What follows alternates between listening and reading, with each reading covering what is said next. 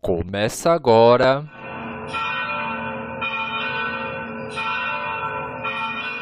Conhecendo o Padre Eustáquio. Um podcast diferente, onde juntos descobrimos detalhes da vida do missionário da saúde e da paz.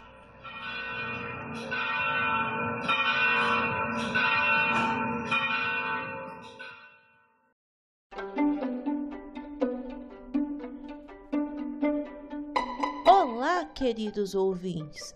Esperamos que todos estejam bem. Nós estamos na terceira temporada do podcast Conhecendo o Padre Eustáquio, trazendo para você os detalhes da vida do missionário da saúde e da paz.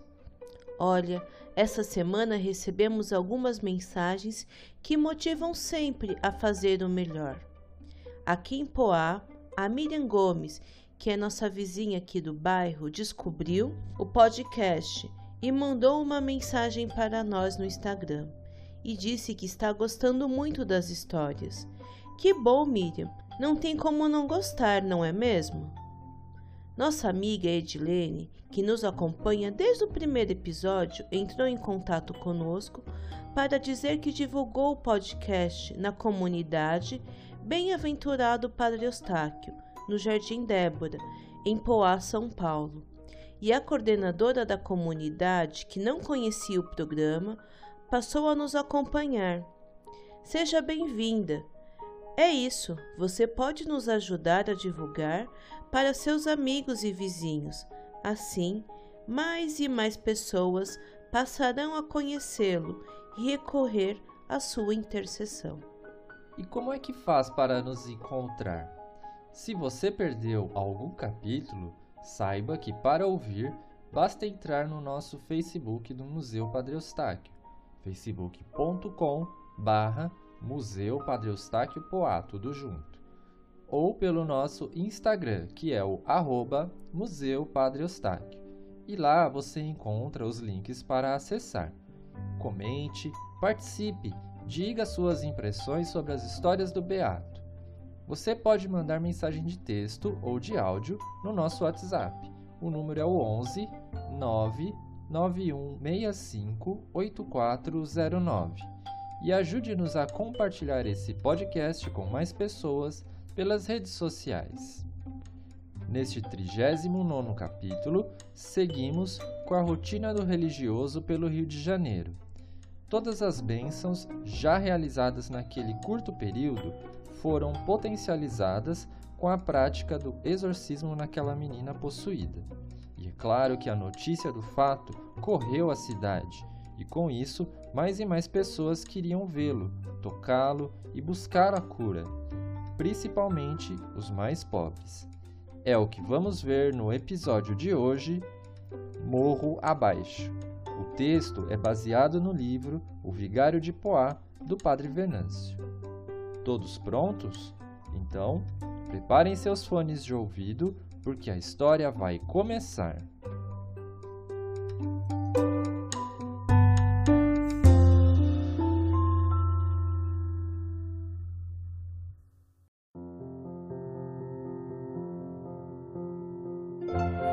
Depois daquele ritual que libertou a menina dos mares mais profundos, as pessoas que presenciaram aquela cena tiveram a plena certeza de que Padre Eustáquio era um sacerdote abençoado, capaz de ter tamanha intimidade com Deus que o escolheu para realizar as curas mais extraordinárias.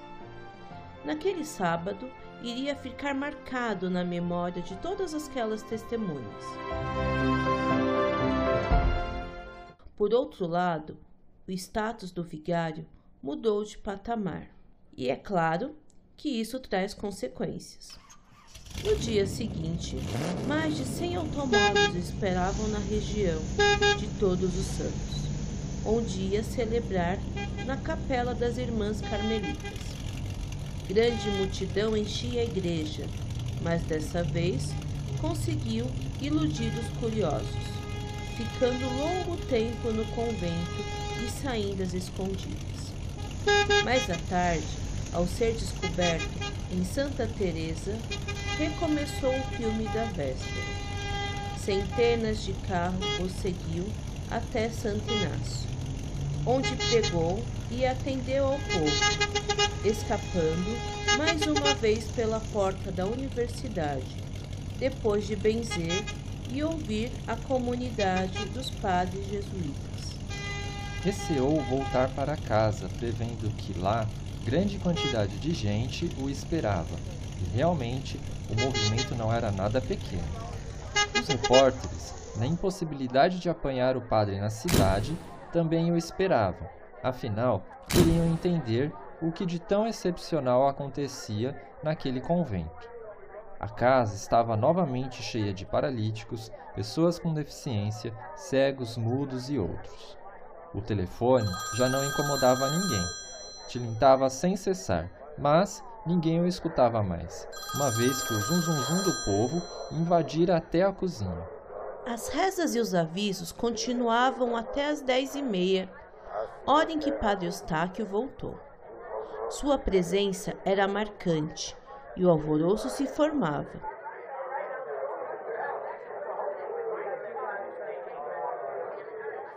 Todos queriam ver novas bênçãos e curas. Aquilo já fugira do controle e era preciso tomar uma atitude. Certo dia, o cardeal Leme foi até o convento para fazer-lhes uma visita. Na verdade, a sua presença era clara discutir o futuro de Padre Eustáquio. Ninguém sabia ao certo, nem o superior, que pensara em mandá-lo para a Argentina. O senhor cardeal respondeu: Argentina? Não recomendo, caro superior. Já corre a notícia de que a fama do vigário chegou às fronteiras do sul. Em Buenos Aires já há quem o espere, tal como a multidão que aqui está.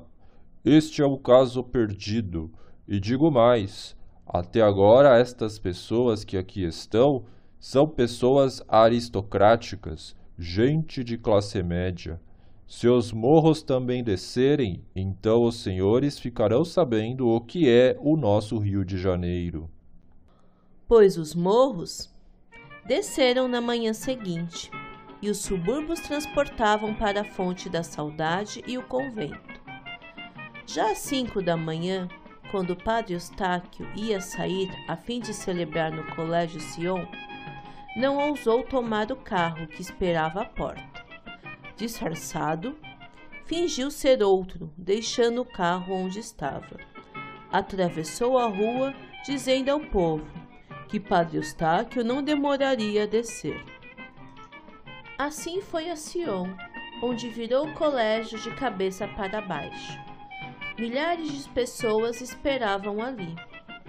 Devido aos próprios confrades pressionados no convento, acabaram por entregar o local onde o religioso estaria. No pátio do colégio, cenas de extrema felicidade. Um cego dançou de tanta alegria depois de recuperar a vista.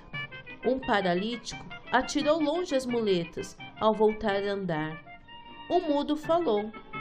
As pessoas se abraçavam, parecendo não acreditar no que viam.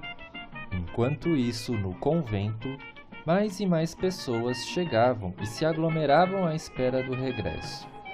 Eram os mais pobres entre os pobres, aqueles que viviam nos morros, nas periferias. Estes chegaram primeiro foi o dia mais barulhento que o convento de Santa Margarida conheceu. Vieram prevenidos, com almoço e merenda. À noite, a multidão era incontável. De tempo em tempos rezavam-se em conjunto, e o padre Tiago pregou meia hora, até ficar rouco ao insistir aos fiéis na boa consciência da fé quando se queria um milagre inconscientemente contribuiu ainda mais para aumentar a expectativa geral. Às nove e meia, imaginando que Eustáquio estava perto de chegar, os confrades esvaziaram a casa, o que não era nada fácil. Vamos, vamos! Ninguém será atendido se não estiver em fila.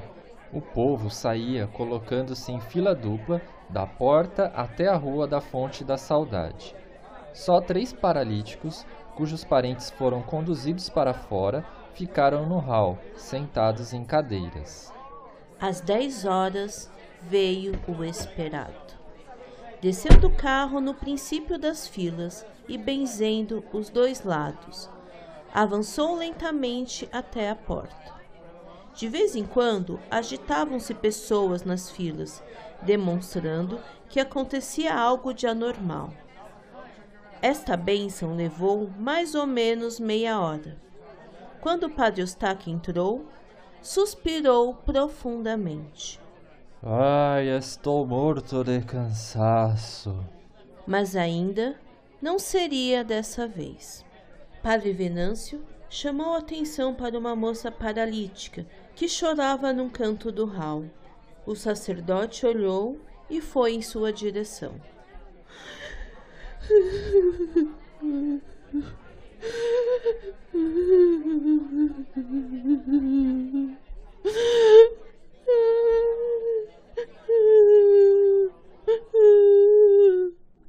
que a senhora tem? Quer andar? Quero. Então levante. Não posso, não posso. Pode sim. Venha cá. E estendendo-lhe o indicador, levantou-a. A mãe, que neste meio tempo conseguiu entrar, desmaiou ao ver a sua filha de 25 anos, que nunca tinha andado, levantar-se. Padre Eustáquio afastou-se uns três passos e a mandou a vir em sua direção, pé ante pé. Ela conseguiu.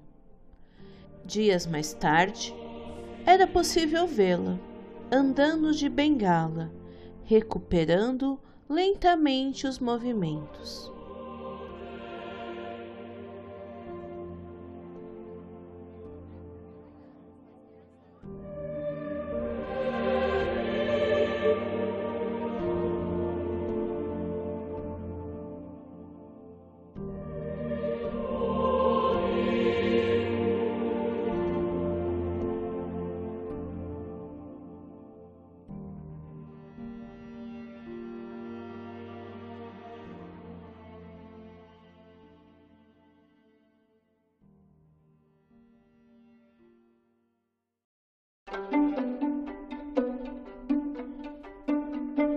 É bonito perceber que a bênção de Deus é para todos, principalmente os mais pobres, que são os mais necessitados.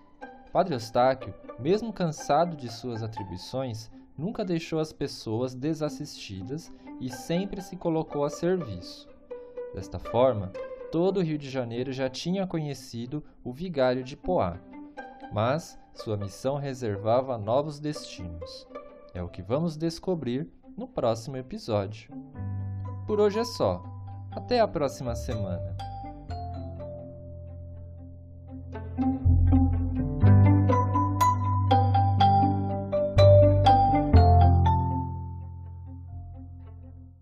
E não perca os próximos episódios do podcast.